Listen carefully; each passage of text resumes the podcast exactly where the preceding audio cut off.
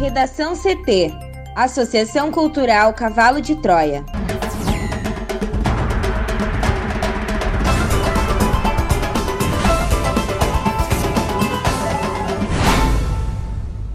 Agora, no Redação CT. Prazo para solicitar seguro-desemprego é suspenso durante a pandemia. A AGU obtém bloqueio de 570 milhões de reais de desmatadores da Amazônia.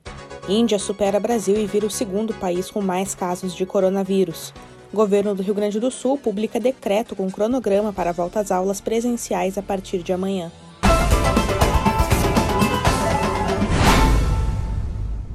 Eu sou a jornalista Amanda Hammermiller, este é o Redação CT da Associação Cultural Cavalo de Troia.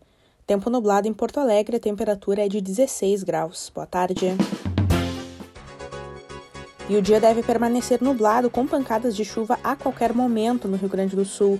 O estado vai estar sob a influência da instabilidade pelo menos até quarta-feira. A previsão do tempo completa daqui a pouco.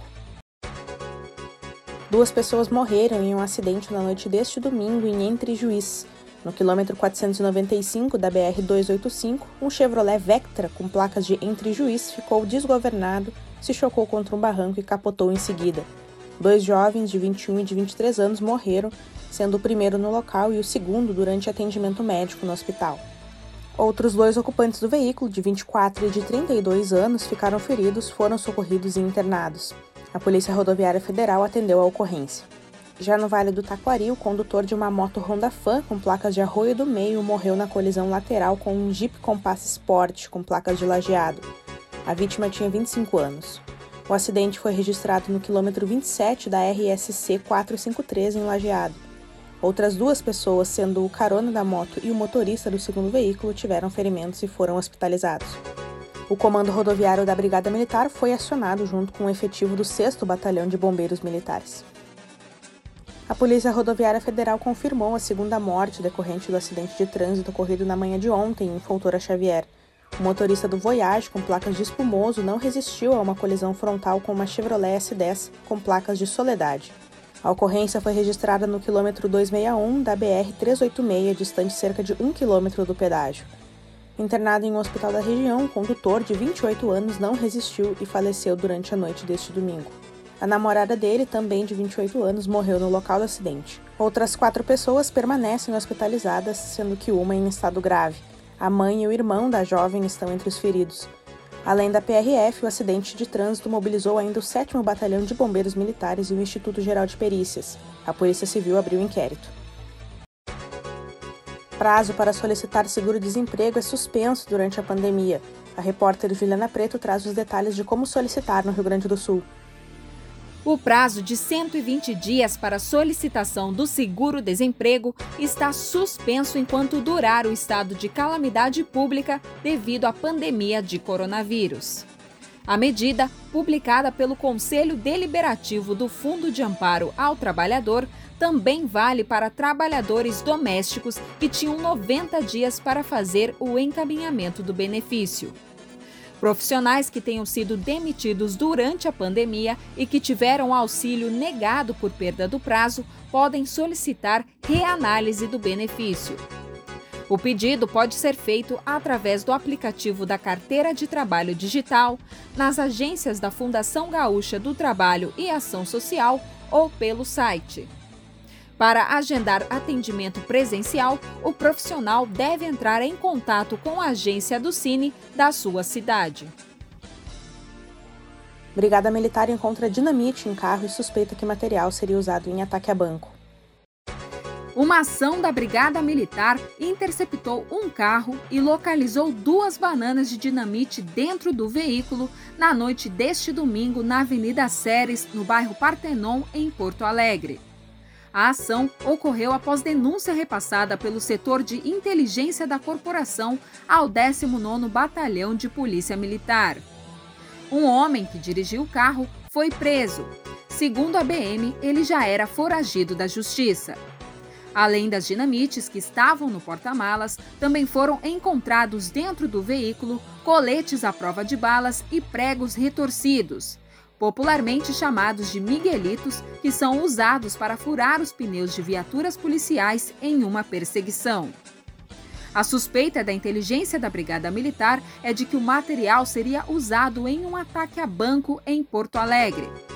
Um outro carro que era acompanhado na ação conseguiu fugir das viaturas. Por causa da localização da dinamite, o entorno foi isolado e o Batalhão de Operações Especiais foi acionado para retirar o material em segurança. Por volta das 11h30 da noite, os agentes terminaram as manobras de retirada dos explosivos. As bananas de dinamite foram levadas então até uma pedreira no bairro Glória para serem destruídas. O comandante do BOP, Tenente-Coronel Douglas Soares, explica que o material é considerado um autoexplosivo, pois é feito para a explosão de rochas. Além disso, o material tem o potencial de criar muita pressão e estrago com a fragmentação e o calor. O nome do preso não foi revelado pelas autoridades até o momento. Para o Redação CT, Juliana Preto. Bombeiros buscam criança que desapareceu ao cair em córrego em Alvorada. Juliana. E na manhã deste domingo, um menino de 10 anos desapareceu ao cair em um córrego localizado às margens da Avenida Beira Mar, no bairro Umbu, em Alvorada, na região metropolitana. O garoto foi identificado como Nicolas Ferreira Ribeiro e estava acompanhado do irmão. Os dois limpavam os pés e os chinelos que estavam sujos de barro. Vitor, de 11 anos, conta que viu o irmão caindo e tentou resgatá-lo, mas sem sucesso. Com auxílio de um bote, dois mergulhadores da equipe do Corpo de Bombeiros trabalharam nas buscas ao garoto, que começaram por volta das 11 horas da manhã de ontem. O comerciante Márcio Luiz Ferreira, que é vizinho de uma das pontes que cortam o córrego, afirmou que essa é a quinta criança que desaparece nas águas do arroio. Por volta do anoitecer, às 18 horas, os bombeiros suspenderam as buscas por Nicolas e retomaram nesta segunda-feira, às 8 horas da manhã. Desde ontem, o Corpo de Bombeiros de Alvorada conta com o apoio de três mergulhadores da Companhia Especial de Busca e Salvamento do Corpo de Bombeiros de Porto Alegre. O córrego onde o menino caiu deságua no rio Gravataí. Em um ano de atividades, a Força Tarefa em Defesa da Amazônia, criada pela Advocacia Geral da União, conseguiu o bloqueio de 570 milhões de reais de grandes desmatadores da floresta amazônica. Até o momento, o órgão ajuizou 45 ações civis públicas contra infratores ambientais em estados da Amazônia Legal. As ações pedem reparação pelo dano ambiental do desmatamento de cerca de 34 mil hectares na Amazônia. O custo correspondente à reparação ultrapassa 1,3 bilhão de reais.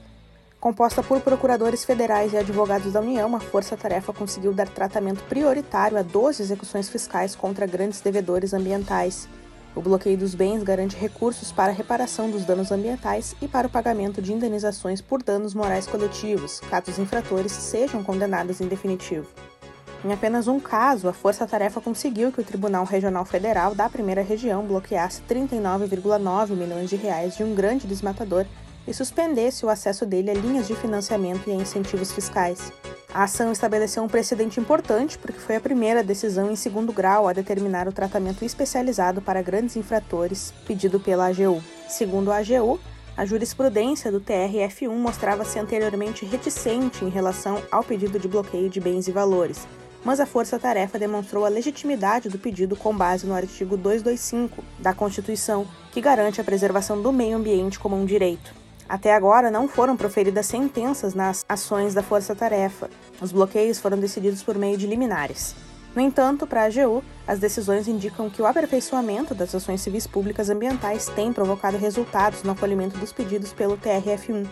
A força-tarefa atua estrategicamente em demandas judiciais específicas que tenham por objetivo o exercício do poder de polícia, a reparação dos danos e a execução de créditos considerados prioritários relativos à Amazônia Legal. Além de acompanhar as ações contra os infratores, a equipe atua em execuções fiscais de grandes devedores ambientais e aprimora o diálogo com outros órgãos e entidades da administração pública que desenvolvam políticas na Amazônia. Instituída em setembro de 2019 por portaria da AGU, a Força Tarefa em Defesa da Amazônia é composta de 20 integrantes. Desse total, 15 são membros da Procuradoria-Geral Federal, o órgão da AGU que representa judicialmente autarquias como o IBAMA e o CMBio, e cinco integram a Procuradoria-Geral da União.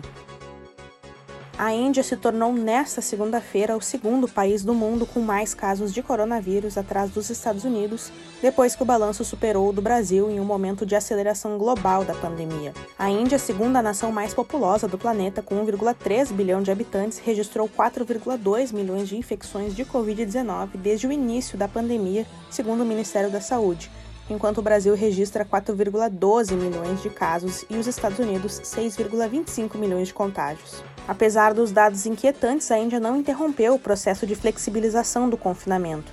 Nesta segunda-feira, o metrô voltou a circular na maioria das cidades, incluindo Nova Delhi e Mumbai, dois importantes focos epidêmicos após uma interrupção de quase seis meses do serviço.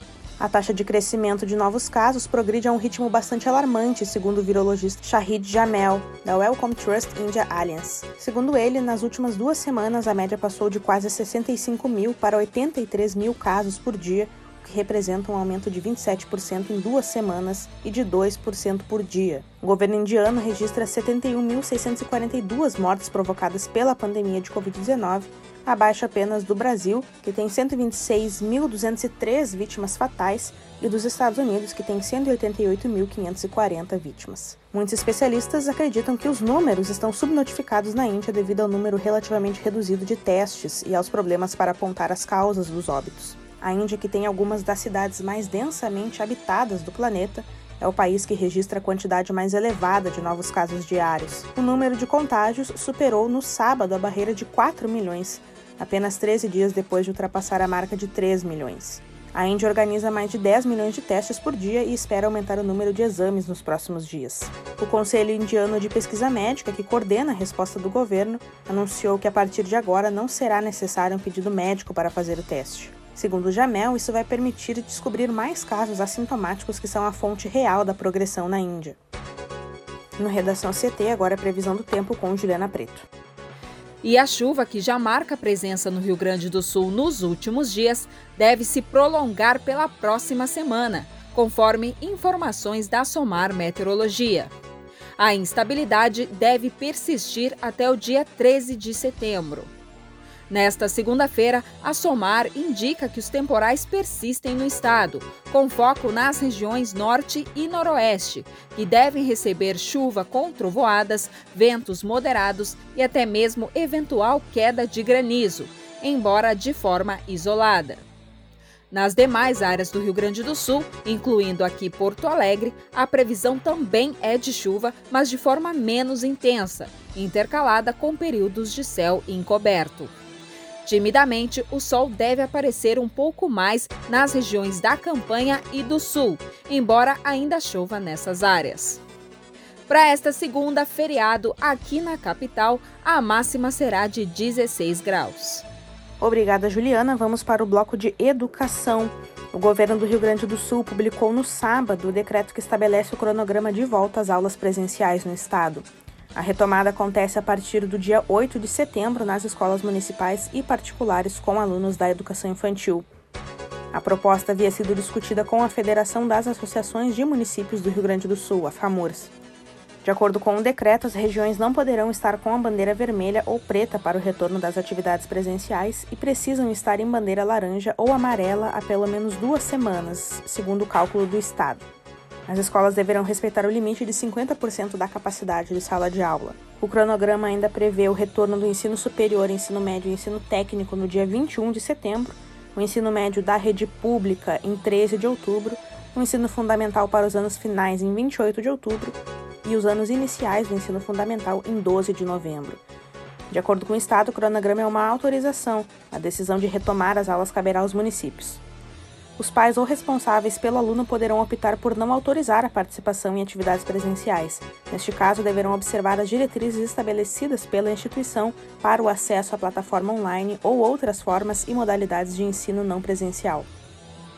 Inicialmente, o governo havia cogitado retomar as aulas a partir do dia 31 de agosto, mas na semana passada, após uma reunião com a FAMUR, se decidiu retomar as aulas em setembro.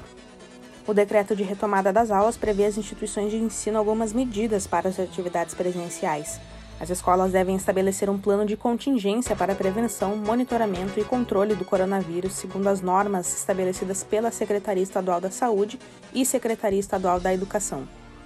Alguns dos itens são indicação do serviço de saúde de referência para encaminhamento de casos suspeitos ou pessoas sintomáticas, comprovação da criação de um centro de operações de emergência em saúde para educação, comprovação do preenchimento de autodeclaração de conformidade sanitária conforme as normas estabelecidas pela Secretaria Estadual da Saúde.